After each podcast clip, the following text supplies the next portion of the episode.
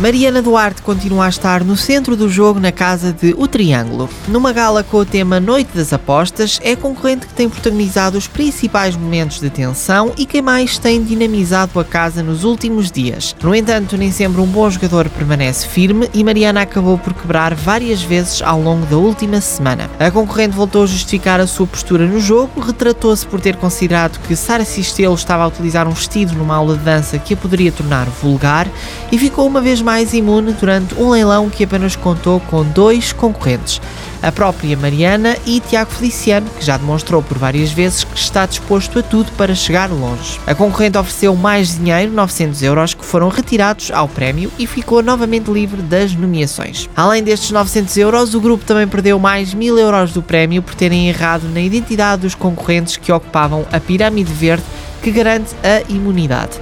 Carolina Aranda foi de seguida confrontada com um dilema entre permitir Inácio Nunes ouvir uma mensagem da irmã ou Tiago Graça ouvir o namorado.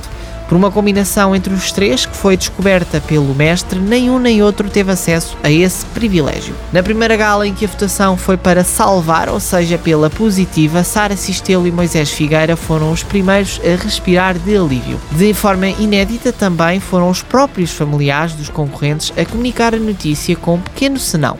Todo o grupo tinha de congelar no momento de receber os familiares. Chegado o momento de conhecer a expulsão e sobre a mesma regra, foi Tiago Feliciano que obteve a menor percentagem de 40% e por isso disse adeus ao Triângulo.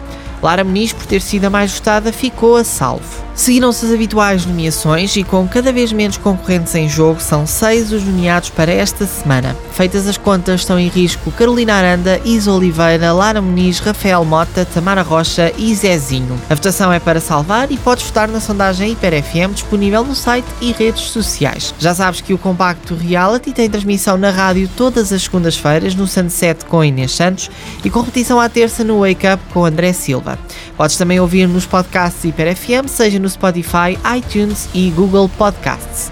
Todas as notícias sobre este e outros reality shows estão disponíveis no site da Hiper FM. Até para a semana!